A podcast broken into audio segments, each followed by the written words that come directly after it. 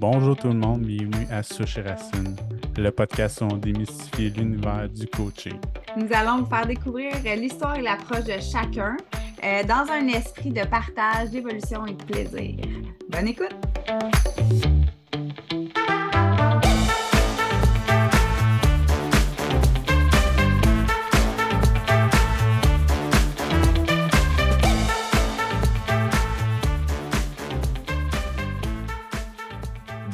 Bonjour à tous, bienvenue dans ce nouvel épisode de Souche Racine. Salut Cynthia, comment tu vas aujourd'hui? Salut, ça va super bien. On dirait apaisé avec vos deux voix de gars super graves. Là. Ça a comme descendu d'un niveau. Moi, je vous suis, là. ouais, ben, comme vous pouvez euh, remarquer, Cynthia a fendu un peu la mèche. Aujourd'hui, on reçoit un homme. On reçoit euh, Jonathan Riopel. Jonathan est coach certifié en PNL, coach de vie et fondateur de Liberta Coaching. Bonjour Jonathan, comment tu vas? Salut vous deux, ça va super bien. Merci de l'invitation. Je suis vraiment content d'être avec vous aujourd'hui. J'ai vraiment hâte de savoir ce que vous voulez savoir. On veut tout savoir. On veut tout savoir. OK, je me mets flambant nu puis on commence. C'est ça, exactement. Ben, dans le fond, tout d'abord, c'est sûr que là, on, nous, on ne te connaît pas beaucoup. Puis euh, les mm-hmm. gens qui nous écoutent, pas, ben, il y en a peut-être que oui, peut-être que non. Fait qu'on voudrait savoir ton parcours. Dans le fond, qu'est-ce qui t'a amené à choisir le coaching? Je sais que tu es aussi enseignant en méditation. Est-ce que c'est venu après? En tout cas, tu sais, comme un peu ton, ton cheminement. Là. Mm-hmm. Moi, je suis coach en entraînement physique euh, à la base. À 21 ans, j'ai étudié en kiné à l'Université de Trois-Rivières. Puis en plein milieu de parcours, j'ai intérieurement un peu crashé parce que mentalement, j'ai commencé à me poser des questions que je ne me posais pas avant. Mmh. ouais, hein? euh, j'ai décidé. C'est quoi les questions? La question, c'était qui suis-je, quel sens je vais donner à ma vie, les, mmh les questions que tout le monde se pose depuis la nuit des temps. Euh, j'avais aussi l'impression que je tournais en rond depuis plusieurs années. Métro, boulot, dodo, études, euh, aller veiller à la fin de semaine, on recommence la semaine. J'avais l'impression d'être vraiment sur un pilote automatique, ça ne me satisfaisait pas. Et donc, euh, c'est une quête de sens personnel qui fait que je suis qui je suis professionnellement aujourd'hui. À un moment donné, tout s'est aligné ensemble. Mmh. Puis tu dis, euh, est-ce que tu dis, euh, mettons, que je suis ben, professionnellement, est-ce que tu dirais que c'est aussi personnellement? Dans le sens, est-ce qu'il y a vraiment une dissociation? C'est ça, au début de la carrière, euh, je ne sais pas, par souci de professionnalisme, puis par manque aussi peut-être de. Mes bottines ne suivaient pas nécessairement mes babines personnellement au début. Fait que j'avais beaucoup mm-hmm. plus de connaissances que d'expérience. Fait que oui, je voyais une grande dualité entre les deux qui est qui n'est plus bien, le cas aujourd'hui. Sauf ma blonde, des fois, elle dirait que j'étais encore un peu niaiseux. Là. pas toujours sage. ah, mais là, ça fait partie de toi. Là. Tu l'es mm-hmm. aussi ici avec nous. Ben, pas niaiseux, là, mais cocasse. à un moment donné, j'ai un, mentor qui m'a dit Tu sais, Jonathan, humour et amour, c'est très, très proche. Ça, ça ah sonne quasiment pareil. c'est vrai. Ouais, J'achète cette, euh, cette phrase-là totalement. C'est ah, la première fois que je l'entends. Mhm. ouais, c'est vrai, moi aussi, la première fois que j'entends ça. Mhm. Mhm. Bon, puis là, après ça, dans le fond, fait que là, t'étais en kiné, t'as dit en plein milieu, non, non, qui je suis, qu'est-ce qui se passe, euh, ma vie, c'est un cercle vicieux, euh, puis là, ben, c'est quoi, quoi le premier saut, premier pas, quel flip t'as fait à ce moment-là? Étant donné que je n'avais pas beaucoup d'expérience de vie, ce qui est arrivé, c'est que là, je me suis mis à rêver super grand à d'autres choses. Je sentais pour la première fois de ma vie que j'étais un, homme, un adulte, que je pouvais sortir de la petite boîte, du contrôle parental aussi. Euh, puis, les rêves étaient tellement différents de ce qu'on m'avait enseigné que c'était la vie, mm-hmm. euh, que là, ça créait un gros gouffre entre les deux. Puis moi, je ne savais pas encore à quel point j'étais incompétent pour réaliser mes rêves. Parce que moi, c'était facile ma vie. J'avais fait ce qu'on m'avait demandé. Jusqu'à maintenant, j'avais réussi un petit peu dans tous les sports, l'école, tout ça. Mais dans le fond, ça ne m'a jamais demandé bien ben de courage et de confiance en moi parce que c'était facile. Mm-hmm. Alors que là, je rêvais quelque chose que je me disais, OK, là, le step est grand. Puis quand je me jette dans le vide, ben, je pogne la chienne, euh, je capote, j'ai pas les capacités pour y arriver, pas, tout, j'ai euh, vraiment la, envahi par la peur. Et en même temps, tous ceux qui me regardent euh, à ce moment-là de ma vie en train de, presque m'auto-détruire, mais moi, j'essaie de les convaincre que je suis dans ma vie de rêve, que ça va bien ça, que ça va bien, ouais, c'est ça je me sens extrêmement jugé là-dedans. Fait que moi, je décide de rejeter tout le monde. Euh, cette période-là de ma vie, 21, 24 ans, a été très difficile. Je me suis beaucoup isolé. Je me suis retrouvé seul dans mon monde à vouloir réaliser mes rêves avec aucune ressource finalement pour mm-hmm. y arriver parce que c'est pas vrai que je suis un adulte compétent, je suis un petit gars ignorant. c'est ça qui arrive. Puis, par, euh, puis par curiosité, à cette époque-là, c'était quoi tes rêves en tant que tel? Euh, mes rêves à cette époque-là, évidemment, c'était d'être super riche pour pouvoir faire le tour du monde. Puis euh, j'étais encore, j'avais encore une vision euh, très consommatrice de la vie à l'époque. fait que là, moi, je rêvais l'abondance, puis je me disais, c'est sûrement pas en restant dans la vie que j'ai en ce moment que je vais m'offrir tout ça. Ça a commencé Abondance financière et matérielle. Financière, matérielle, relationnelle, euh, etc. Mm. Euh, ce qui est arrivé, c'est que je suis tombé en dépression. Mm-hmm. Un bon six mois, je ne marchais plus. Je suis retourné dans le sous-sol chez mes parents, euh, vraiment deep. Puis la seule chose qui me faisait du bien, c'était de lire des livres à connotation positive, développement personnel, que j'avais comme découvert dans les dernières années. C'était nouveau pour moi. Je ne suis pas un grand intello, pas du tout. Mm-hmm. fait que je dormais, je déprimais, puis quand je lisais ça, je me sentais mieux, puis ça me reconnectait avec le rêve que, que je ne réalisais pas, mais être connecté à un fantasme, c'est intéressant. Là, ça sécrète, j'imagine, certaines hormones pareilles. Euh, fait que c'était ça ma routine. Puis être plus positif aussi, là. Euh, tu sais, ça aussi, ça. Ça ne durait pas longtemps. Hein? pendant que tu lis, ça va. Tu fermes le livre, mm. ça va plus. c'est ça, ça durait le temps du passage. Puis là, on dirait que j'ai de la misère à, à rester concentrée parce que sais, tantôt, avant qu'on allume la caméra, là, pour ceux qui écoutent en, auditif, ils ne le voient pas, mais on était à un endroit où est-ce que tu aimais moins ton visuel, on va dire. Fait que là, tu t'es déplacé dans ta maison. Puis là, depuis que tu parles, tu fais comme un geste avec les bras dans les airs. Puis là, tu as une espèce de boule qui ressemble à la terre. Puis là, tu te dis, j'avais des rêves, j'avais des. Fait que, tu sais, moi, je vois ça comme si c'était big. Là. Il y avait la lune, le soleil, la terre, j'avais des rêves, j'avais le goût. Puis là, je m'en allais par là. Puis là, tu vois la grosse boule qui, qui est comme hmm. suspendue au-dessus de toi. Là. Je trouve ça vraiment euh, symbolique, en fait, significatif. Oui, j'ai l'impression euh, d'habiter dans le cosmos un peu avec cette boule-là. je, peux vous l'allumer. oh, en plus, sky is the limit. c'est le soleil, puis quand je me mets la tête en dessous, on dirait le Christ. Mais c'est que je trouve que ça fait le pont aussi avec les rêves, avec les, les buts, les objectifs. Là, on dirait que ça me restait dans la tête, fait que j'avais besoin de le mm. dire pour après être toute là avec vous autres. mais tu confirmes que mon environnement est beaucoup mieux que celui de tantôt avec mon plafond suspendu. Oui, oui, c'est beaucoup mieux. On peut faire des liens avec les, rêves, les buts, les objectifs, maman. Mais mhm. en même temps, on aurait pu faire un lien avec retourner dans le sol avec tes parents. c'est Tantôt. C'est peut-être pour ça que j'ai déménagé. Ça, me rappelait inconsciemment mon, mon sous-sol. euh, ouais, puis à un moment donné, est arrivé le mois de juin. Euh, ça faisait pas mal de mois que je déprimais. Puis, j'ai eu la pensée, Jonathan, tu ne peux pas lire des livres comme ça éternellement, il va falloir que tu fasses quelque chose de ta peau. Ça n'a pas de sens. Puis, le dernier livre que j'ai lu, un auteur québécois, euh, je me fais un petit rituel comme c'est le dernier, on va faire spécial. Je vais écrire à l'auteur sur Facebook, je vais dire merci beaucoup pour euh, j'ai aimé ton livre, puis après, mm-hmm. je reprends ma vie.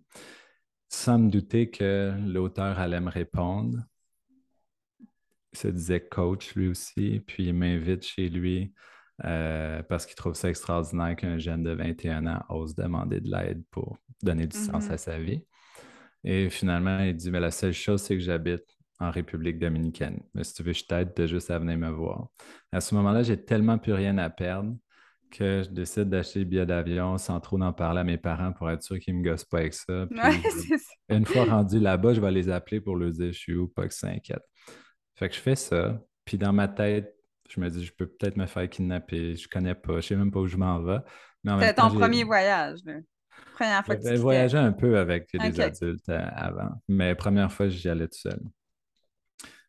Et euh, en même temps que j'ai tous ces scénarios-là à 100 pièces qui tournent dans ma tête, je me dis, c'est mieux de prendre le risque qu'il se passe quelque chose de vraiment bad mm-hmm. que de rester là puis rien faire. Fait que j'y mm. vais. Puis finalement, c'est la plus belle semaine de ma vie à l'époque parce que la personne était bienveillante, m'a bien reçu, m'a amené à me poser des belles questions. Mm-hmm. Euh, puis ce qui est beau, vous allez sûrement vouloir m'en reparler, mais on verra. Ce qui est beau, c'est qu'à mon retour, ma carrière d'entraîneur physique a commencé à se transformer tranquillement en une carrière de coach de vie. Parce qu'au mm-hmm. retour, j'ai écrit le livre Le succès n'a pas d'âge qui raconte cette histoire-là. Ensuite, j'ai commencé à donner des conférences un peu partout au Québec. Puis suite à mon petit ego trip de conférencier du bonheur et euh, écrivain, Qu'est-ce qui t'amène à dire ego trip? Je suis curieuse. Ben, c'est mon regard d'aujourd'hui, beaucoup plus sage que celui que j'avais dans ce temps-là. Dans ce temps-là, je savais pas que je, je savais même pas c'était quoi l'ego quasiment. Là. Fait que c'était comme je le vivais pleinement, puis je me disais, ben, c'est merveilleux la vie, puis c'est parfait. Mais c'était, je, dis que c'est un ego trip parce que mes motivations à faire ça, c'était la reconnaissance, puis être aimé beaucoup, qui est moins mon mm-hmm. carburant aujourd'hui. Ouais quoi qu'on en a tous besoin. Ce que j'aime dans, ce que tu dis, c'est que depuis le début du podcast, on parle beaucoup de développement personnel, mais c'est la mmh. première fois que vraiment quelqu'un aborde l'ego. Puis je suis curieux mmh. de savoir euh, pour toi, c'est quoi l'ego en tant que tel? Aujourd'hui, j'enseigne la méditation. Hein, euh, j'ai, un beau parcours en spiritualité aussi que je n'avais pas à l'époque. Mais en développement personnel, on aborde l'ego comme étant euh, notre attachement à, toutes nos pensées dans notre tête. Fait que ça crée une identité, puis on parle de l'ego de façon péjorative. Fait que quand on dit l'ego en développement personnel, automatiquement, c'est la partie de soi à laquelle on s'identifie qui est, euh, qui, qui, est auto-sabotante, qui est un instinct de survie, qui est des mécanismes de protection. Mais d'un point de vue spirituel, on ne peut pas ne pas avoir d'ego. Tout le monde est mm-hmm. attaché à une identité. Mm-hmm. Donc, si on va dans un sens plus universel de l'ego, euh, l'ego, c'est l'ego, c'est l'ego. À partir du moment où l'âme est incarnée dans son corps, il y a, création d'identité. Donc, de ce point de mm. vue-là, c'est pas nécessairement péjoratif. Euh, il n'y a, pas de lumière sans ombre, dans le sens que c'est à mm-hmm. ce point à ce moment-là que l'ombre va mm-hmm. venir complémenter tout ça. Fait il vient moins péjoratif à ce moment-là. Je pense que dans l'humanité, il n'y a pas d'existence sans mm. contraste. Oui, c'est ça, exact. tout, a son contraire. Euh, et c'est là, à, la fin de ma petite tournée de conférence sur le bonheur, alors que je suis à moitié malheureux, puis que j'ai écrit un livre, que je me dis, mais je vais faire quoi de ma vie? Je ne peux pas, pas flasher mon livre puis faire des petites conférences comme ça, à gauche puis à droite. Euh, t'es qui, toi, vraiment? Puis à un moment donné, je me suis trouvé dans le bureau d'un coach euh, certifié en PNL. J'ai pris plusieurs séances, puis à un moment donné, j'ai dit, mais moi, c'est ça que je veux faire dans la vie. Mm-hmm. ma carrière plus appliqué a commencé comme ça. J'ai suivi mon cours certifié en 2014, euh, un cours que j'ai adoré d'ailleurs. Euh, puis après ça, ben, finalement, tu te dis tout le temps, bon, enfin, je viens de terminer quelque chose, fait que je vais pouvoir passer à autre chose. je vais pouvoir vivre de ça ou je sais pas quoi. finalement, à chaque fois, tu dis, ben non, c'est juste le début, c'est juste. Oui, c'est ça. Il y a tout le temps d'autres choses qui se rajoutent par-dessus. Ça a été mon cas. Euh, PNL, hypnose, intelligence émotionnelle et tout le tralala. Ben, tu sais, quand tu as une valeur d'évolution puis une soif de, connaître ce qui est encore plus grand, puis encore plus grand dans de toi, puis qui, qui se reflète sur l'extérieur aussi, ben, ça hum. amène ça. C'est juste un début, on dirait. Il y a toujours quelque chose d'autre. Exactement. Puis je hum. pense que ce que je n'avais pas cerné là, au début, c'est que moi, dans le fond, c'est pas l'espèce d'abondance dont je vous parlais tantôt que je voulais. Ce que je voulais, c'est être profondément bien, hein, mais c'était pas mmh clair pour moi parce que parce que la société m'enseignait à l'époque, euh, que d'être heureux, c'était avoir l'abondance. Ne m'enseignait pas que pour être heureux, il faut juste être heureux.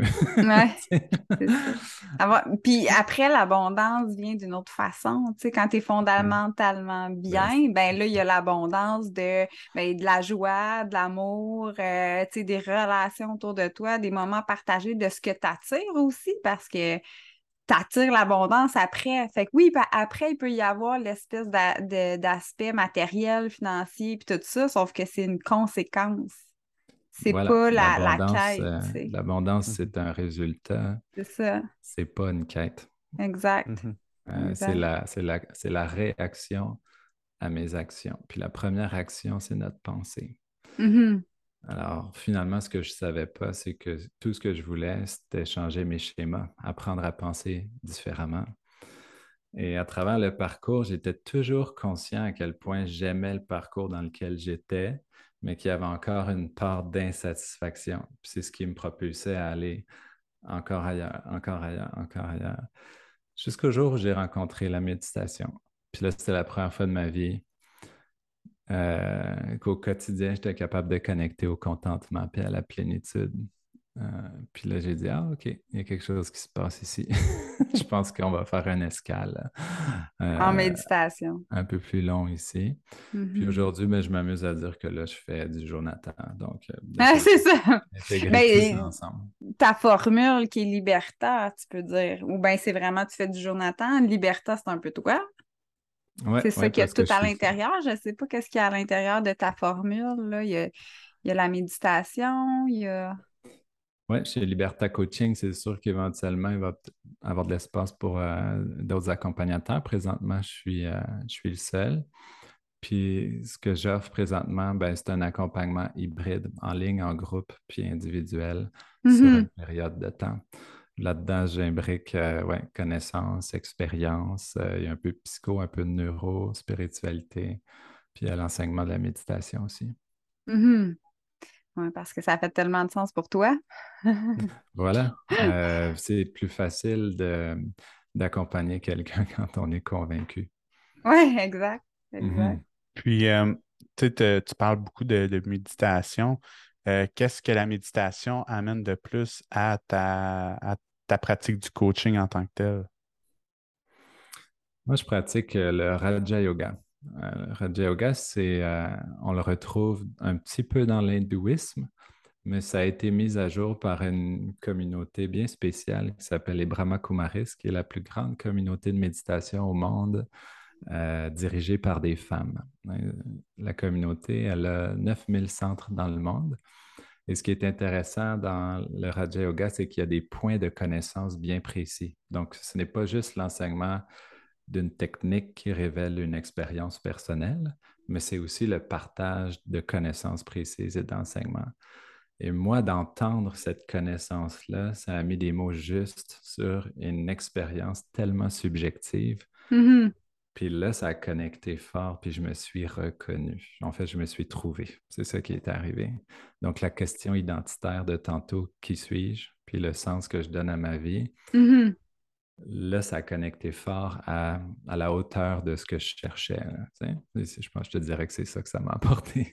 Mhm. Ben, c'est pas banal quand même. Non, c'est ça, c'est la réponse. C'est quand même assez profond comme réponse. Exact. Puis, ce cours-là, il s'est donné où? T'as-tu été euh, en Inde. Regardez bien dans, mon, grand, dans ma grande aventure. On va regarder avec la Terre au-dessus de toi.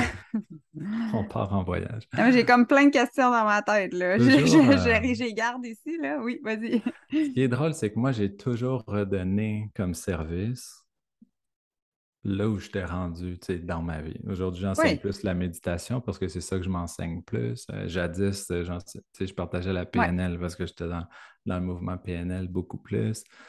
Puis à une étape dans tout ça, euh, j'avais démarré un programme spécifiquement pour les adolescents. Chez toi, Cynthia, tu travailles avec. J'ai vu, euh, oui, c'est ça qu'on a vu, puis on ne voyait pas sur le site. Fait que là, je me demandais si c'était encore d'actualité. Euh, parce que je vois que c'est Ouda qui est la coach. Exactement. Ouda est arrivée après moi quand. Moi, je l'ai fondé Ado Coaching avec euh, Sophie.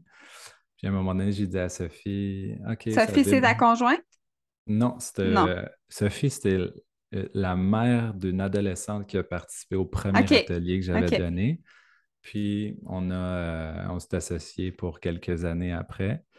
Donc, on a fondé Ado Coaching. Puis, quelques années après, ça vibrait moins pour moi. Puis, j'ai dit, ah, OK, moi, je quitte. Toi, tu peux faire ce que tu veux. Puis, Ouda est apparu dans le portrait. OK. Au moment où on lance le site web, qui est au mois de juin aussi, après moi, il se passe des choses dans ma vie au mois de juin. Oui, c'est ça, hein? c'est significatif. Euh, on met le site web en ligne Et la même journée, un journaliste de Radio-Canada nous appelle pour dire Hey, euh, on cherche justement à faire une émission à Radio-Canada sur le coaching pour adolescents. Puis là, on se dit Ouais, c'est un bel adon. on, vient de mettre le site en ligne. Tu sais.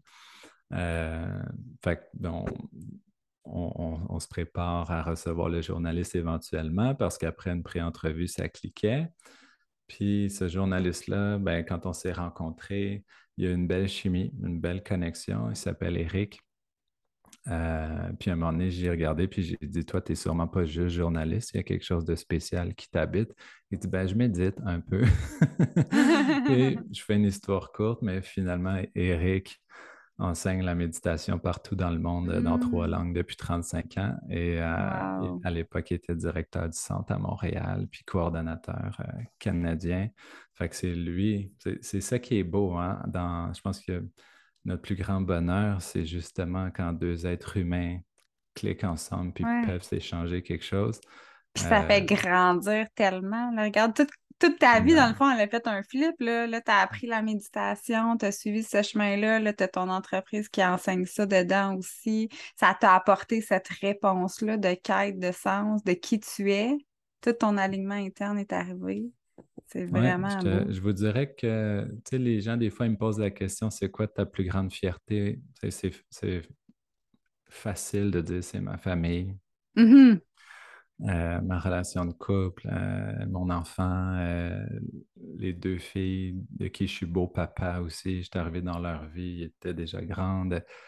Ouais, je suis fier de ça. Mais personnellement, ma plus grande fierté, c'est d'avoir persévéré dans une vision tellement incertaine depuis le jour 1. Ouais. Ouais. Il y a eu tellement d'opportunités en cours de route de Ah, Jonathan, viens nous travailler pour moi. Puis Ah, Jonathan, on change de domaine, on part quelque chose, puis tu es talentueux, ça va marcher. Puis à chaque fois, je me disais, ouais, c'est des belles opportunités, puis c'est vrai que ça pourrait être génial, mais ça me dit que moi, c'est ça le chemin. Mm-hmm. Aujourd'hui, ma plus grande fierté personnelle, c'est de ne pas m'être abandonné dans cette vision-là, parce qu'au début, honnêtement, c'est comme la métaphore du bambou. Moi, personnellement, pendant des années, j'ai semé la graine de bambou, puis je l'ai arrêté, J'espère que mon micro ne va pas se débrancher. Il est débranché, je pense. Vas-y. il est revenu. Ah, il vient, il vient c'est parce qu'il a été semé la graine de bambou, il est revenu. ouais, c'est ça. j'ai arrosé cette graine-là pendant des années sans qu'il pousse absolument rien. Puis j'ai eu tellement de moments difficiles que je me disais Hey, on abandonne-tu aujourd'hui ou on continue? Puis la métaphore du bambou, pour ceux qui ne la connaissent pas, c'est quand on sème une graine de bambou, il faut s'en occuper pendant des années, jusqu'à cinq ans des fois, avant qu'il pousse la première tige. Sauf mm-hmm. qu'à partir du moment où elle est sortie de terre, elle peut grandir jusqu'à 10-20 mètres de haut dans la même année. Donc, l'idée, c'est de surtout pas abandonner. Ouais. Euh, si tu disais, mettons, parce que l'inverse de ne pas abandonner, ça serait quoi pour toi? L'inverse de ne pas abandonner, c'est persévérer. Persévérer. Ouais. Persévérer. Croire en soi, persévérer. Puis, d'un point de vue spirituel, ouais. tu vas me trouver cute. L'inverse de ne pas abandonner, ce serait de s'abandonner. Ouais, ouais. À plus grand que soi. Mm-hmm. De, mon, de mon, mon mot à moi serait de garder la foi dans cette optique-là. Exact. En fond. En anglais, en anglais, euh, abandonner, on dit to quit. Sauf mm-hmm. que euh, quand on parle de s'abandonner à quelque chose ou à quelqu'un, le mot en anglais, c'est pas to quit, c'est to surrender. Hmm. c'est plus vraiment dans cette optique-là. Tantôt, je vous parlais d'ego trip. Ouais. Juste la petite voix qui capote puis qui dit euh, tu devrais faire d'autres choses, gna gna gna gna gna Juste surrender to another voice. Hmm. Abandonne-toi à un autre discours. Ce discours-là, c'est complètement faux. C'est juste hmm. alimenté par tes peurs.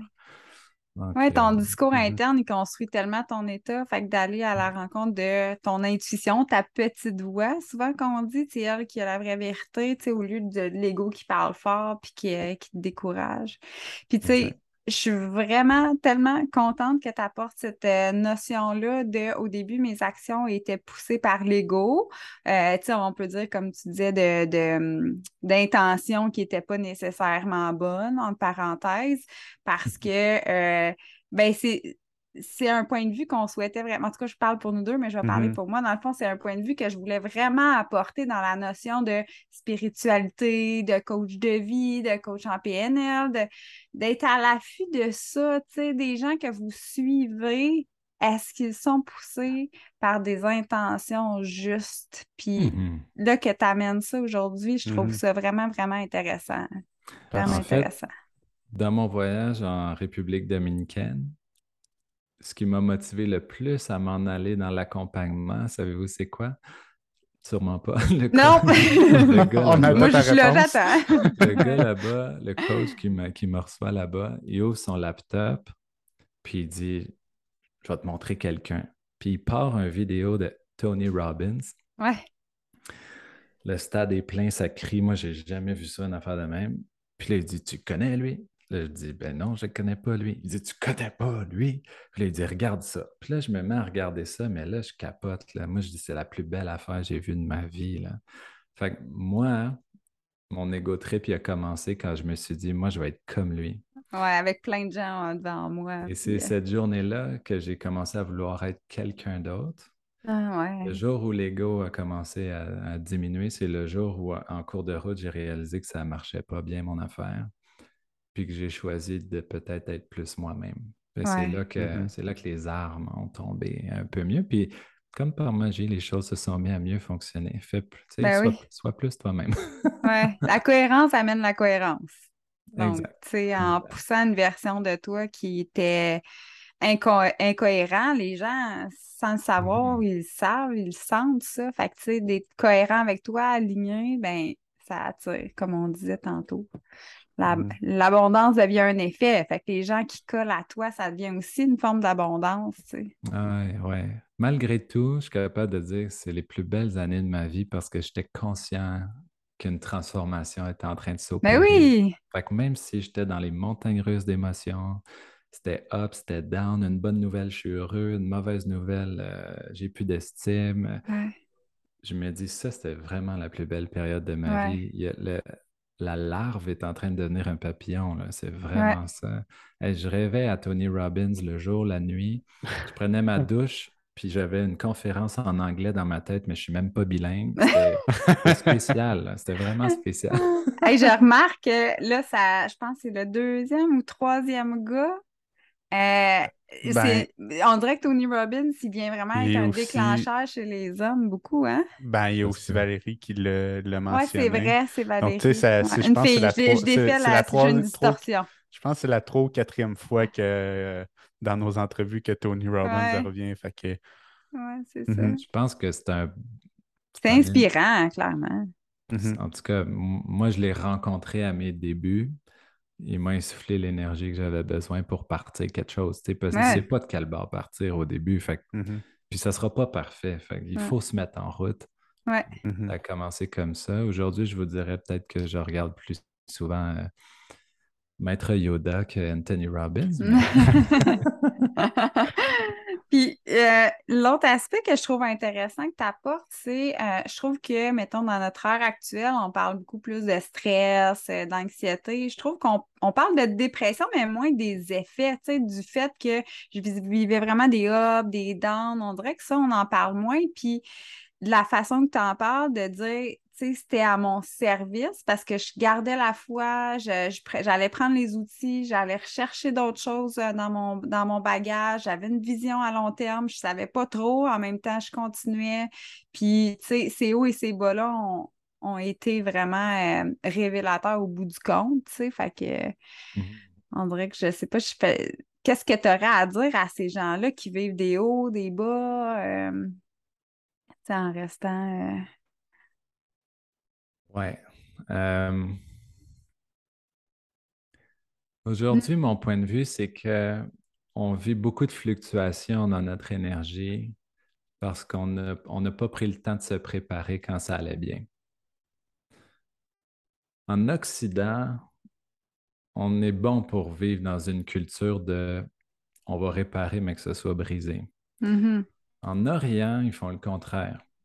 Euh, ils ne peuvent pas être des millions de personnes dans l'hôpital en même temps. Là. Fait qu'ils sont mieux de se soigner puis de prendre soin d'eux un peu d'avance pour avoir le moins de chances possible. De prévention. Exact. Fait qu'ils sont dans une culture de prévention mm-hmm. beaucoup plus que nous.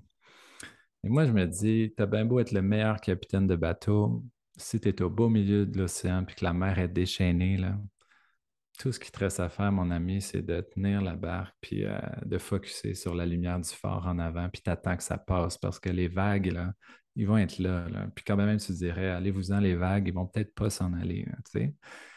Mais quand la mer est calme, là, c'est peut-être un bon moment pour prendre confiance, se pratiquer, essayer des mm-hmm. choses, puis se préparer, justement, au, moment où la vague arrive. Puis j'entends beaucoup les gens parler de gestion émotionnelle. Moi, je ne suis pas d'accord avec ça. Faisons de la gestion cérébrale. Gérons nos pensées. Du dialogue interne, oui, mhm. c'est ben ça. Oui, parce que toutes les émotions qu'on vit sont le fruit de plein de mauvaises herbes mentaux. Oui, oui. L'émotion, quand tu es là, là euh, essaye de dire à quelqu'un qui est en colère d'arrêter d'être en colère. tu risques d'avoir un punch Ça va amplifier, là, ouais. Ben ouais, ou quelqu'un qui a la chienne, dit arrête donc d'avoir la chienne, ça ne marche pas, c'est zéro. on, a zéro pouvoir sur nos émotions, on a tellement de pouvoir sur nos pensées. Tout se passe ici faut arrêter de se concentrer sur la gestion des émotions. Mmh. Je comprends que c'est désagréable puis que c'est ça qu'on a envie de s'enlever de la poitrine puis de se libérer une fois pour toutes, mais c'est pas comme ça que ça fonctionne. Mmh. Euh, les émotions sont tellement le fruit de nos schémas conscients, inconscients. Tout se passe là. Puis le plus beau mode de vie à développer, c'est de ne pas avoir peur d'aller à l'intérieur de soi pour faire face à tout ce qui tourne dans notre tête. On passe notre vie à vouloir fuir ça, puis tout ce que ça fait, c'est s'amplifier. Mm ils sont là pour des raisons. Fait que si tu les écoutes pas, ils retournent plus fort, ils retournent plus fort. Puis là, on peut embarquer dans d'autres euh, concepts qui peuvent retourner autrement, mettons. Mais, exact. Euh, exact. Donc, la clé, c'est finalement notre plus grande peur, c'est soi-même. La mm-hmm. clé, c'est d'apprendre à faire face à soi-même. Puis je dirais, au-delà de la peur de soi-même, je dirais qu'une autre très grande peur, c'est la peur de l'amour parce que c'est loin d'être plein d'amour de la façon dont on pense. oui, non, c'est flagellant un peu. Mm-hmm. Exact. je me dis, si on n'avait pas peur de l'amour, on oserait le vivre beaucoup plus et beaucoup mieux. Mm. Fait que moi, je pense qu'on a ces deux grandes peurs-là, faire face à soi-même, à ce qui est déjà là, puis faire confiance au pouvoir de l'amour aussi. Mm-hmm. Ouais. Fait que les gens qui sont comme plus dans des hautes vagues, des crues de vagues, ben, tu dirais en général d'aller vraiment s'outiller de quand que ça va bien, d'aller euh, à la rencontre de ce qui se passe à l'intérieur, de se trouver des façons de flipper ses pensées, d'être à l'écoute de soi, d'aller à la rencontre de nos besoins. Quand tout va bien, pour quand il y a une vague qui nous a, ben là, d'être plus en ressources. Oui, parce que quand je parle de la peur de l'amour, ce que je veux dire, c'est que si on, vit des grosses vagues émotionnelles, c'est parce qu'on se fait vivre une forme de violence qui est le contraire de l'amour. Mm-hmm. on, se juge, on se raconte qu'on n'est pas bon, on se raconte qu'on n'est pas capable. Euh, les belles empreintes d'enfance liées à toutes nos blessures, mm-hmm. on ne les entend pas toujours, mais ils mènent le bal. ça, oui, clairement. ça, c'est une forme de violence parce que c'est pas vrai. C'est pas vrai qu'on est ça. Mm. Mais c'est tellement là, puis c'est tellement ça qui motive toutes nos pensées qu'on finit par y croire. Et de croire à cette violence-là, ça, nous fait vivre le contraire de l'amour. Ça mm-hmm. nous fait vivre la, déchéance, le manque. C'est quasiment un manque de respect à notre propre égard de dire oui à ce discours-là puis de croire que c'est la vérité. s'il n'y a pas de respect, il n'y a pas d'amour. C'est pour ça que je dis, je pense qu'on a peur de l'amour parce que euh, si on n'avait pas peur, on le vivrait plus. Mais en même temps, je comprends que c'est juste qu'on nous a pas enseigné le chemin. Non, non, c'est ça. Puis je veux pas me positionner en victime, mais je pense, je pense que c'est clair, là, il y a neuf familles sur dix qui sont dysfonctionnelles où les enfants se font pas mmh. enseigner l'amour de la bonne façon. Puis malheureusement, c'est des bonnes familles, c'est du bon monde. Oui, oui, oui. Ma mère, mon père, deux bonnes personnes, mais ils ne me l'ont pas enseigné à 100 mmh là, tu sais. non. moi, ce que, ce que je prends comme. Euh, ce qui me pop dans la tête quand je t'écoute parler de, la peur de l'amour, c'est que justement de travailler l'amour quand ça va bien, mais quand ça va mal, de justement pouvoir se raccrocher à justement l'amour qu'on a pour soi-même. Ouais. Puis d'être capable de voir, ben, il y a des personnes qui m'aiment, puis tu sais, je pense que ça peut être justement plus facile, puis faire baisser les vagues dans, la tempête. Là. Ouais, puis tu sais, je pourrais te poser une question, Michael. Quand ça va mal, qu'est-ce qui va vraiment mal? ben, Effectivement, c'est ça. Il n'y a pas grand-chose. La plupart du temps, on n'est pas personne dans un scénario mm-hmm. catastrophe. Là. Mm-hmm. je, là, je parle pas de perdre un être cher, vivre un deuil, être malade, avoir le cancer. ça, c'est les, ça, c'est les, vraies choses difficiles. Mais ça, c'est pas tout le temps. C'est même pas 1% du temps. La majorité du temps, quand ça va mal, on va pas mal. Non, c'est un scénario. C'est qu'il se passe quelque chose à l'extérieur qui ne nous satisfait pas, puis nous, on s'identifie à ça royalement. Là. Mm-hmm. Mm. Fait que le concept, c'est d'arrêter de s'identifier à la pièce de théâtre, puis de dire hey, c'est pas parce que ça se passe pas à mon goût que moi, je, suis de la chenoute, là. ouais. Juste Oh, un peu de distance, on fait ça en PNL. Hein? Mm-hmm. de dissocier un peu. Respire un peu, là, puis pose-toi la question, qui qui t'es, là? T'es certainement pas ce qui se passe dans la pièce de théâtre. Certainement mm-hmm. pas. T'es beaucoup plus que ça. Là, il serait temps que tu t'en rendes compte. puis tout à coup, ah ben ça va mieux. Hein? On n'a rien changé en dehors, juste changé en dedans. Oui, exact. Ça part tout de soi. La perception que tu as de l'événement, de se dissocier. Puis en même temps, tu sais, quel gain que tu as à t'associer à l'événement, tu sais. Des fois, il y a un gain. À court terme, il y a souvent des gains. À long terme, c'est plus rare. Ouais, oui, oui, c'est ça. exact. Des gains à court terme. c'est pour ça qu'on vit les montagnes russes émotionnelles. Mm-hmm. Euh, parce qu'on s'identifie à des choses qui sont éphémères. Euh, mm. il, y a, une loi qu'on enseigne en, en Raja Yoga qui est la loi de l'entropie, qui, qui, dit que tout est tout perd en énergie au fil du temps. tout vieillit dans la vie, tout perd en énergie. Les bouddhistes vont dire Anicca, tout est impermanent, tout est mm-hmm. temporaire, tout passe. Arrête de t'inquiéter, là, ça va passer. Si tu t'inquiètes, ça passe. Si tu t'inquiètes pas, ça passe aussi. L'hiver va passer, le printemps va passer, l'été va passer, l'automne va passer. J'aime ça. Si tu t'inquiètes, ça passe. Si tu t'inquiètes pas, ça passe. J'aime vraiment ça. tout passe. Puis là, nous, là, on, est on vit dans un monde là, euh, aseptisé, pas capable de faire face à la souffrance, surtout que ça fait mal un mm-hmm. peu, là, on cherche des solutions, puis on s'agite, puis on s'énerve, mais quand on fait ça, on souffre deux fois plus. Les bouddhistes vont dire Fais rien, observe. Observe. Ça va passer bien plus vite. Plus tu t'agites, plus tu rallonges le délai de souffrance. Ben, tu donnes du jus à tes pensées, en fait, en restant en mode observation, c'est que tu les laisses défiler devant toi puis tu leur ben, donnes pas d'énergie. C'est ça, c'est tout compris. C'est exactement mm. ça. Mm. tu sais, euh, il y a deux loups là, à l'intérieur. Oui. Je pense que c'est celui que tu nourris, hein, la, sagesse indienne. Mm. C'est exactement ça. Donc, on peut-tu être plus détaché, observer, là, puis dans cinq minutes, la crise est terminée, je te garantis. Je l'observe, mon fils, il y a six ans. Là. Mm-hmm. Quand ça tente de faire la, le bacon. La, danse du bacon. Mais si je m'assois à côté et je fais le bacon, on va faire le bacon longtemps parce qu'il y, a y a quasiment du fun, même il ne le dira pas. Là. Mais si je ne regarde même pas faire le bacon, ça dure deux minutes. ouais, ben oui. Ben, ben nous, on est encore des grands, des enfants dans des grands corps d'adultes. Ça nous arrive beaucoup plus souvent qu'autrement. C'est juste qu'on parle mieux, on a plus de vocabulaire. Fait qu'on se fait à croire qu'on est mature. Mais si on regarde vraiment le fondement de notre pensée, souvent, mm. on, a cinq ans et demi, là. On, retourne mm-hmm. au, moment de nos mm-hmm. blessures. Oui, vraiment. Vraiment. Vraiment, c'est de se demander en ce moment, euh, j'ai quel âge quand j'agis comme ça, là? fait que la réponse est en bas de 10 ans, là, d'habitude. ouais, ça part pas d'une belle lumière, là. non, c'est ça, tout à fait. C'est le fun de pouvoir parler avec d'autres coachs. Moi, je vais vous dire, là, mm-hmm. ça fait longtemps que je n'ai pas pris le temps de faire ça. C'est vraiment génial. Merci. J'ai l'impression que Michael, tu es mon frère, Cynthia, t'es mon frère. ça fait bien, hein? ah, tu sais, je me dis, ah, j'ai même pas besoin de finir mes phrases, puis ils ont déjà tout compris. t'es pas devant quelqu'un qui te regarde de même? Euh...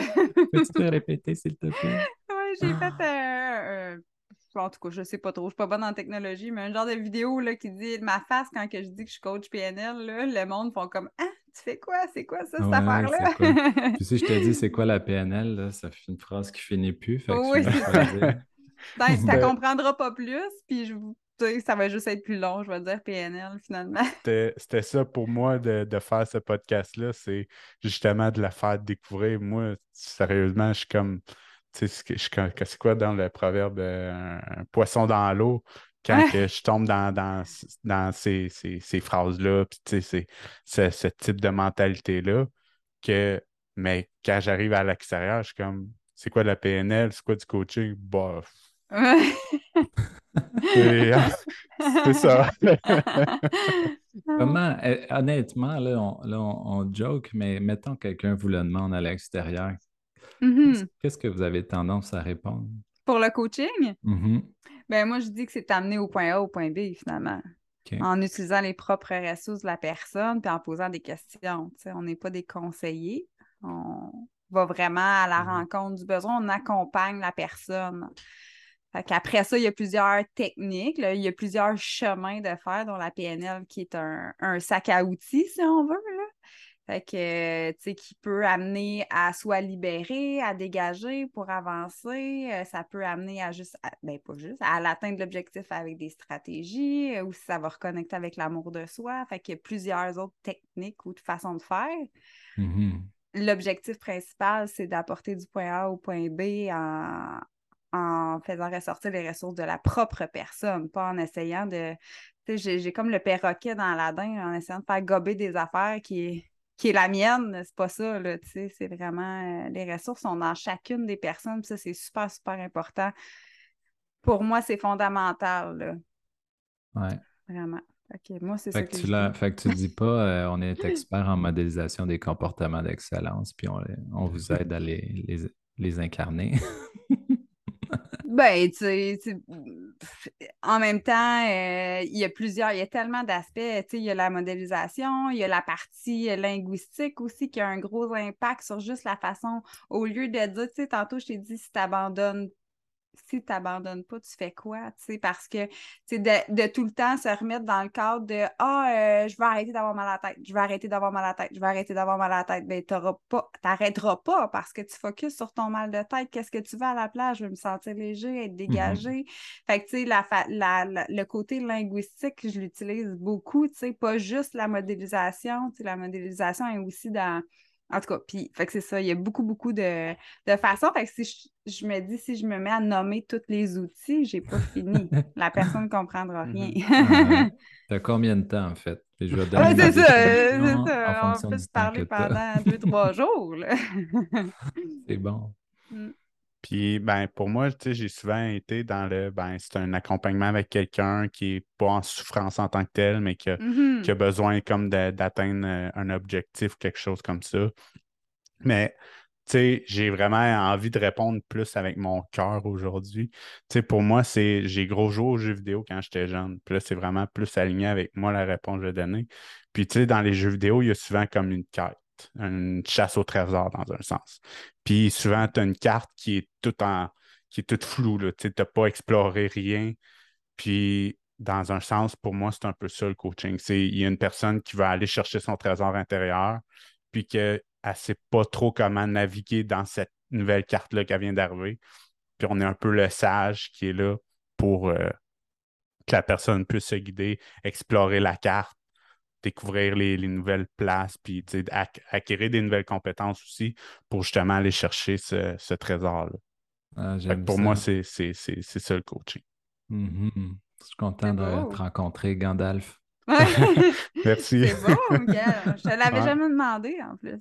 Ouais, ben on, je pense que ça fait quelques fois qu'on se dit on voudrait faire un podcast juste nous deux pour s'en reparler parce que là, on le demande aux autres, mais on ne se le demande pas entre nous deux. Là, fait que Mhm. Ah, puis ça colle, euh, ça colle extrêmement bien avec les postulats de la PNL, dont, mhm. euh, mhm. celui de la carte qui n'est pas le territoire. Oui, exact, exact. Puis là, on, voit que, tu sais, moi, je suis un peu plus global. Ça sert à amener du point A au point B. Puis que là, vous, vous êtes un peu plus spécifique. Ben, vos deux définitions se complètent bien. Tu sais, euh, j'ai un, objectif, point A, point B, puis comment je fais pour m'y rendre, ben, ça prend le GPS. C'est l'histoire de la carte. Mm-hmm. Effectivement. Mm-hmm. Cool. Mm-hmm.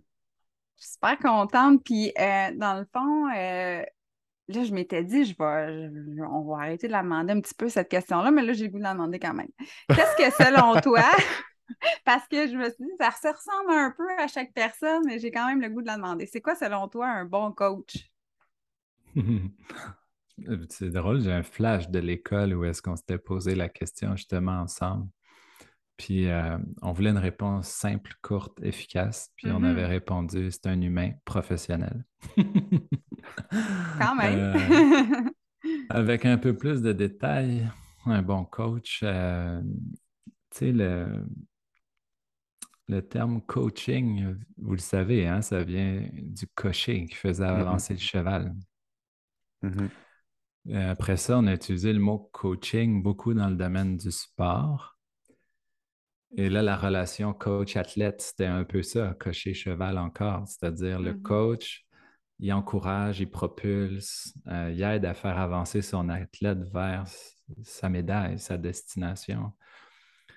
Puis si on passe du domaine animal au domaine athlétique, au domaine de l'être intérieur, je me dis, ben, on peut rester dans le même concept. Puis pour moi, un bon coach, c'est juste la personne qui va bien fitter avec le coaché, premièrement, parce que 40% mmh du résultat est attribuable au lien de confiance, là, soit dit mmh en mmh C'est juste le bon coach, c'est lui qui, va premièrement être capable de, créer le lien de confiance ou de s'engager dans la relation où il sent qu'il y a un lien de confiance ou avoir l'humilité de dire je suis peut-être pas la bonne personne pour toi si ça, c'est pas le cas.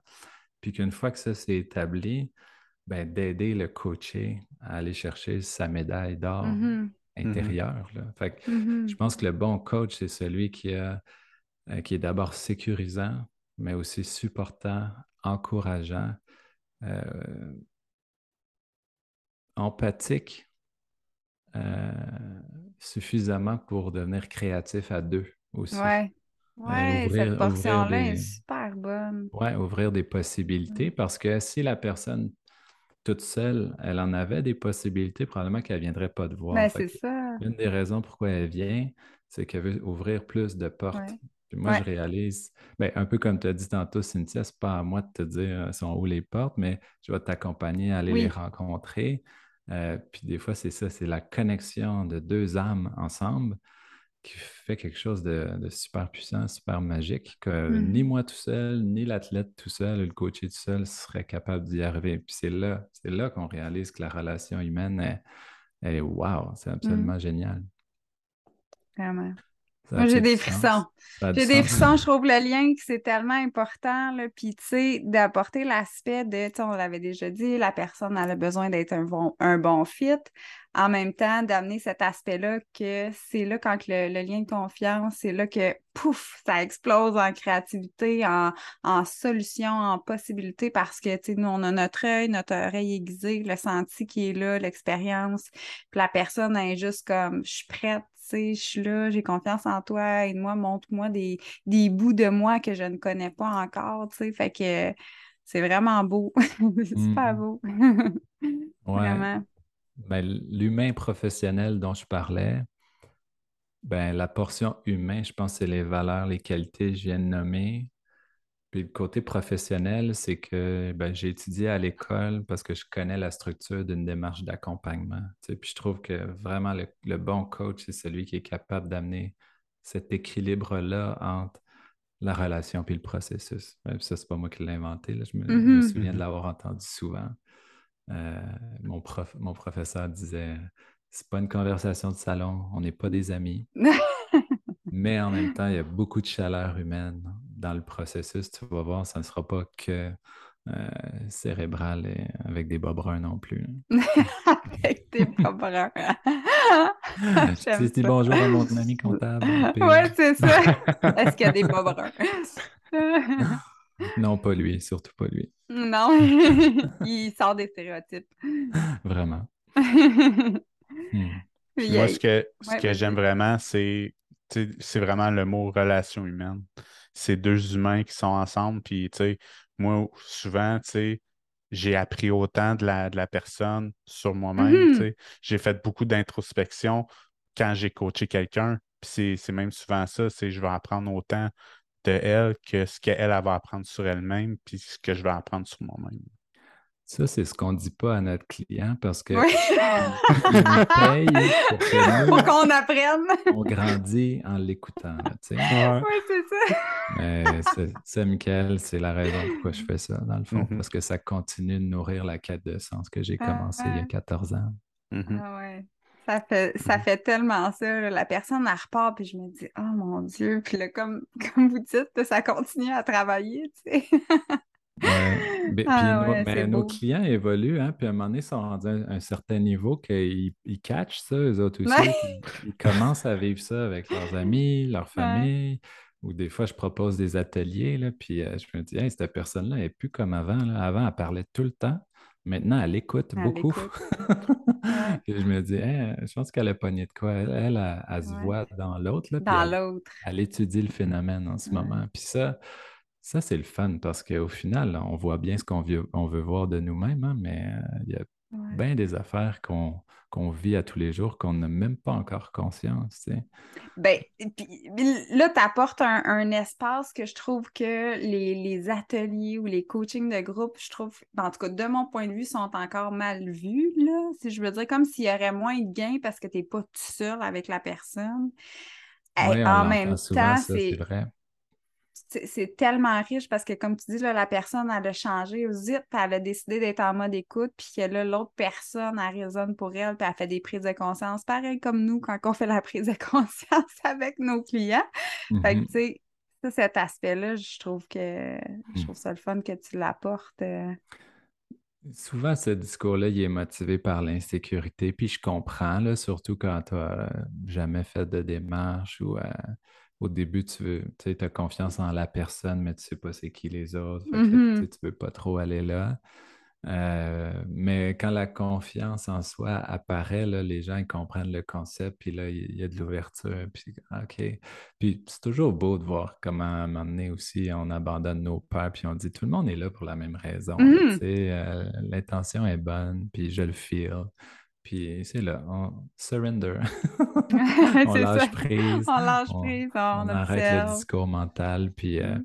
on fait confiance. Tu euh, cette semaine, je me suis surpris avec deux clients à dire la même chose. J'ai dit Es-tu prête à prendre le risque de souffrir 1% du temps pour être heureux 99% du temps? Parce que là, j'ai l'impression que tu fais le contraire. Tu mm. t'empêches d'être heureux. 99% du temps au cas où que le 1% y arrive, puis tu vas être ah, prête. Bon. Tu vas être prête pour le moment. honnêtement, là, si 50 euh, journées de merde dans ton année, tu en as quand même plus que 300 qui n'étaient pas pires. Es-tu prête à mm-hmm. faire face à tes 50 journées? C'est pas. C'est ça que je disais tantôt. On a tellement peur de souffrir, même si on ne souffre pas si souvent de vraies souffrances qu'on est tout le temps en vigilance au cas où que ça arrive, puis on passe à côté de beaucoup de bonheur dans l'instant présent. Fait oui, ça demande, c'est comme un entrepreneur qui se jette dans le vide de prendre un risque. Es-tu prête à prendre le risque de vivre, mon ami? Là? Je pense que ça fait assez d'années que tu es, prisonnier de tes propres peurs.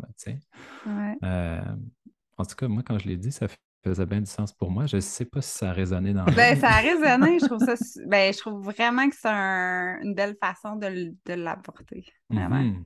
je l'avais déjà entendu, puis on dirait que c'était loin, là, très loin. C'est comme si ça avait sorti ça. Là. Risquer de vivre pour ne pas être constamment en train de survivre. C'est ça. Juste par la peur d'une fois de temps en temps, peut-être qu'il arrive quelque chose ou peut-être en train de dire Oh my God, puis pas profiter de ce qui se mhm. passe là. là mhm. C'est bien pire si on se posait la, bonne question du cadre objectif, quelle serait la bonne première étape pour arriver là? Mm-hmm. Moi, je te dirais, ferme ta télé.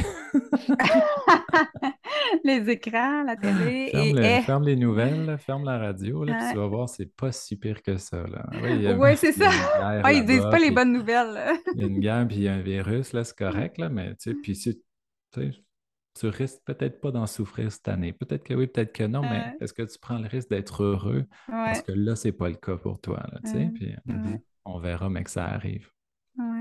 Oui, c'est ça, d'être dans le moment présent. Puis, ben, d'être dans le moment présent, tout court. Quand tu es là-dedans, tu n'es pas en train de dire euh, les scénarios catastrophes qui pourraient arriver, finalement. Ça, être dans le moment présent, tu vois, c'est beaucoup enseigné par euh, ben, notre prophète moderne, Eckhart Tolle. Oui. On, a posé la question à Eckhart Tolle une fois Comment on fait pour parler de ces choses-là à quelqu'un qui n'a pas tant d'ouverture d'esprit? Ou comment on fait pour parler spiritualité à quelqu'un qui se dit pas spirituel? Tu sais, des fois, on est mm-hmm. on aimerait ça aider l'autre, on sent que c'est entrer dans, le rôle du sauveur, mais peut-être essayer de prendre une perche, ce serait quoi la, bonne façon? Puis Eckhart il a dit vous n'avez pas besoin de parler d'aucun concept que vous avez appris là, ou des grands concepts. Faites juste parler de faire taire la petite voix ici, puis se concentrer à vivre l'instant présent. Ces deux choses-là, si vous, si vous partagez ça aux gens, à partir de là, quand les gens vont se mettre à faire ces deux choses-là, il, va apparaître de soi de la nouvelle connaissance. Là, fait que tu n'as même pas besoin de lui parler d'autres choses. Hein. Juste, ces deux éléments-là qui sont assez accessibles pour tout le monde. Ben oui. Faire le dialogue interne euh, négatif, puis se concentrer sur ce que tu es en train de vivre en ce moment. Exact. Deux pistes, là. je, me disais, waouh, c'est tout simple. Puis c'est vrai que c'est ça la grande porte d'entrée sur le vaste monde intérieur. Là, ouais. ouais. Mm Compare avec les deux, les deux petits pas à faire, gang. les deux petits pas. qui, qui amènent à tellement grand. Mm-hmm. C'est ça. Au final, euh, on a fait des petits pas toute notre vie, hein? même ceux qui ont l'impression de. Des fois, on regarde du monde et on dit les autres, ils avancent à pas de géant. Là, non, non, ils ont juste fait plein de petits pas sans arrêt. Ils n'ont juste jamais arrêté. Euh, c'est ça aussi que je trouve beau dans les dernières années, de rencontrer la valeur de l'humilité, qui est le contraire de l'égocentrisme. Euh, euh, puis l'humilité m'enseigne justement que les choses extraordinaires apparaissent quand on est conscient que dans le fond, on est tout petit. Mais mm-hmm. même si on est tout petit, c'est absolument génial tout ce qu'on peut faire. Surtout quand plein de tout petits commencent à collaborer ensemble. Euh, il se passe quelque chose de beau. Moi, j'embrasse l'humilité de plus en mm. plus. Je trouve tellement que c'est une belle valeur que je comprenais mal avant. Je pensais que l'humilité avant, c'était euh, c'était de s'empêcher de rayonner ou de s'empêcher d'être lumineux. Ah ouais, c'est intéressant. Hein? La, petite vie, là. Mais moi, je pense que je confondais humilité avec médiocrité. C'est ah, pas pareil. Non, c'est pas pareil. c'est vraiment différent. Ah, hmm. Peut-être parce que c'était pas, tu sais, l'ego souvent, ah, c'est plus visible, plus vivant. C'est ça peut-être la nuance, je sais pas. C'est ça, en hein? apparence. En, apparence, oui, c'est ça. Parce qu'en réalité, plus on est humble, euh, plus on est proche de notre, euh, de notre vérité intérieure. Hmm. Puis plus on est proche de cette vérité-là, ben, plus notre, notre, énergie est belle. Fait que mm-hmm. normalement, plus on est humble, plus on est rayonnant. Mm-hmm. Ça m'a pris du temps avant de comprendre ça. Mm-hmm. Moi, j'essayais d'inventer du rayonnement au lieu de. je, vais, prendre celui qui est déjà là. je vais, je vais en créer, puis je vais essayer de le rentrer en dedans. Oui, ouais, c'est ça, passer par dehors avant de revenir à l'intérieur. Mais non, je pense que la, direction de notre énergie devrait s'opérer dans l'autre sens. Puis on le modélise. Les gens qui sont heureux, là, vraiment, là, profondément, tu vois que c'est des, des, donneurs.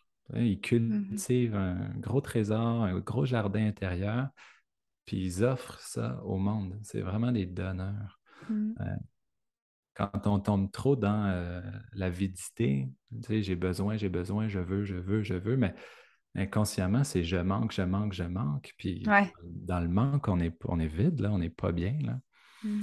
Euh, donc, ouais, je réalise que le mouvement est vraiment de l'intérieur vers mmh l'extérieur pour aller vers le bonheur et peut-être pas l'inverse tant que ça. Des fois, on a besoin. Des fois, on a besoin d'aide, c'est correct. Moi, tous les jours, je demande de l'aide. Mais le petit peu que je demande me remplit. Ben, après ça, ça devient un moteur pour le reste de ma journée. Puis tu ne demandes pas qu'il te remplisse, dans le sens que tu passes sûrement avec une piste avec laquelle tu vas aller travailler ce qui est déjà à l'intérieur de toi, dans le sens raviver ou renflammer, ou retrouver ou reconnecter. Ouais. C'est pas comme un. En fait, quand je demande, je demande même pas à un être humain. ouais, c'est ça. en plus, fait que, on voit que ça part de toi quand même, d'une pensée, d'une croyance qui va aller euh, supporter. C'est ça, c'est vraiment une, demande intérieure, euh, les yeux fermés, puis connecté au bon endroit. Ouais. Mm-hmm. Mm. Puis tu sais, rendu là, moi, je repense à, me semble, dans la culture japonaise, il n'y a pas de dieu en tant que tel, mais il y a ils appellent ça comme des dieux intérieurs, des kamui ou quelque chose comme ça. OK. Fait que ça, ça l'amène à justement voir que y a, dans un sens, il y a un dieu à l'intérieur de nous, puis on a juste à lui demander. Ah, mm-hmm. nice. J'aurais dû mm-hmm. prendre mon cours en, en théologie euh, orientale. J'ai annulé le cours, mm-hmm. la session derrière. je, pense je pense que c'est la seule affaire que j'ai retenue de la culture japonaise. Ou bien je prends pas le cours puis je jase avec toi 15 minutes puis je ouais, T'as juste les lignes qui, qui tentent. Oui, ouais, parce que honnêtement, quand on prend le temps de se connecter à la bonne place à l'intérieur, c'est divin. Hein, puis on sent le regain d'énergie quand on. Mm-hmm. Le plus difficile, c'est de savoir euh, c'est où cette place-là en dedans. Le monde cherche ça. Et, où le contact? Puis ça va aller, euh, justement, comme tu dis, l'énergie est plus stable. Là, les gens, souvent, ont des hauts et des bas, des hauts et des bas d'énergie de jour en jour ou dans la journée. Ben, souvent, c'est des, la flamme en dedans n'est pas tant là. Soit ils font des choses qu'ils n'aiment mm-hmm. pas, sont pas tant en lien avec eux-mêmes. Fait que, la fuite d'énergie, voilà, quand c'est, comme tu nommais, divin à l'intérieur, l'énergie est là, elle jaillit, mais ben là, euh, c'est plus stable comme énergie. Tu es en train de faire ce que tu aimes, euh, le sens que ça te donne, c'est ta quête, c'est vraiment toi, tu es aligné. À ce moment-là, comment c'est possible? à part si tu en fais trop dans la journée, un tu vas peut-être aller te coucher, là. mais tout mm-hmm. au long de la journée, tu risques de rester quand même assez stable. Oui, ouais, tout à fait. Ouais. C'est une question, Michael? Des fois, je parle trop. Non, non, c'est, tout est parfait. Moi, j'écoute, puis il y a des fois, j'accroche des affaires, puis on se complète bien selon moi. ben oui, tellement. Tu as la voix de radio parfaite, puis... Euh, ben là, Jonathan aussi, il a une bonne voix de radio. Ça, ça va. Euh, on a fait un bon épisode, là. D'après moi, ça va être notre record de longévité, là. Ah oui, hein? ben dans le fond, Jonathan, si on veut se faire coacher par toi, je pense que tu, ben, ou, se faire enseigner la méditation, comment ça fonctionne? Où est-ce qu'on te retrouve? Euh, peu importe, hein, qu'on ait envie euh, de me rencontrer ou d'acheter un service ou pas, là, euh, moi, sur le groupe Facebook Communauté Liberta, je pense qu'il y a un petit descriptif, un petit descriptif à côté qui est euh, élevé toutes les relations de sa vie au prochain niveau. Euh, vous pouvez juste faire une demande dans ce groupe-là. Communauté Liberta, l'image est jaune, euh, mon visage à côté. puis à partir de là, moi, je mets un petit peu de contenu à tous les jours. Euh, puis éventuellement, s'il y a des choses qui vous parlent là-dedans, vous avez envie de poser des questions, gênez-vous pas. Après ça, vous avez envie d'aller plus loin, c'est quoi les activités, qu'est-ce qui se passe? Demandez-le moi. Puis si un jour vous avez besoin d'un service, d'un coup de main, je serai là aussi. Dans la communauté Liberta, j'offre des, activités de groupe. On s'en va. Là, je viens de, fermer un beau groupe de 20 personnes. On s'en va au Mexique euh, du 1er au 20 décembre sur la côte ouest mexicaine. C'est un voyage qui s'appelle Surf and Spirit. Donc, euh, ah, double S. Donc, on va, ça va être un voyage de sobriété, aucune consommation. On s'en va se rencontrer à l'intérieur puis profiter de la mer en même temps. C'est la première fois que je faisais ça.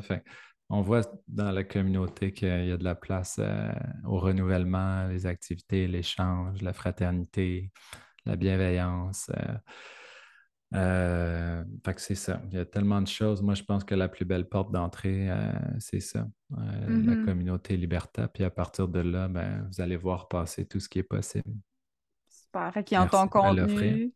Ils ont ton contenu, ils ont ta couleur, euh, ils vont pouvoir s'imprégner de toi, aller raisonner. Puis le lien de confiance, ben, c'est le 40% Fait que s'il est là, il te il poursuit, il vient de t'écrire. Ben d'ailleurs, je pense déjà L'avez-vous déjà entendu, ça, le lien de confiance 40% C'est quelque chose qui, vous avait été dit? Ben là, on le sait que le lien de confiance est super important. Je ne le savais pas en pourcentage. Oui, Ouais, c'est ça. C'est la première fois que j'entends un pourcentage. À l'école, euh, le, phénomène avait été étudié. Qu'est-ce qui mm-hmm. garantit les résultats en pourcentage? C'était 40% le lien de confiance, 10% la technique, donc appelons ça la PNL, puis 50% non observable, le hasard. donc, 50% du résultat qui est attribuable à des phénomènes de timing, de contexte, de mm. la personne est rendue où dans sa vie, ou d'énergie, ou tout est possible dans ce 50 %-là. Fait après ça, on s'est dit, ben, coudon, là où on a le plus de pouvoir, c'est notre capacité à établir un bon lien avec l'autre. À mm-hmm. partir de là, on pourrait dire pipi, caca, pète. OK, fine, on y va, tu sais. Ah, je vais, je vais ajouter un pourcentage de mon observation. Moi, j'observe que quand les gens sont engagés, Ça, c'est quasiment 50% de mon point de vue. Mettons 40% le lien de confiance, puis 10% on ne le sait pas. Moi, je le dirais de même. Ah, c'est clair. Euh, il y a tellement de gens qui sont passés dans mon bureau que, qu'on va appeler des, des visiteurs. Des visiteurs, oui, c'est ça. Mm-hmm. C'est ça. Non, ah. c'est, assez intéressant de, de lire des études comme ça où est-ce que des fois on est surpris, tu sais, ah, je me concentre, me concentre-tu sur Mais ça, c'est la bonne affaire, oui, exact. Mm, exactement, puis ça élimine plein de fausses croyances aussi. Hein. On est bon là-dedans. On est bon là-dedans pour croire à, plein de fausseté, mais c'est correct. Ça fait notre charme, les êtres humains, je pense. oui, après ça, le flip va à quel pourcentage tu attribues la vérité à ce que tu crois? Tu as le choix. La vérité, c'est ça qui est beau, c'est que ça change en fonction de la conscience qu'on a. Oui, oui, oui. Hmm. Merci beaucoup, Jonathan, ton temps de de ta confiance en ici. Oh mon Dieu, c'était vraiment facile. Hein? Euh, je, sens vraiment que vous tous les deux êtes à, la bonne place, euh, connectés au bon endroit. Mm-hmm. Faites ça pour les bonnes raisons. C'est à, moi de me prosterner. Mes félicitations vraiment à vous deux. merci, on peut créer ça tout le monde ensemble. Mm-hmm. Yes. Mm. Mm-hmm. Ah. Hey, ben... Euh, oui, c'est ça, je m'en allais oublier. Vas-y. ben, euh, ne manquez pas un prochain épisode de Sushi Racine. Euh, merci de votre écoute. Puis, n'oubliez pas de vous abonner ou à votre plateforme préférée. Puis, à un prochain épisode. À la prochaine. Bye.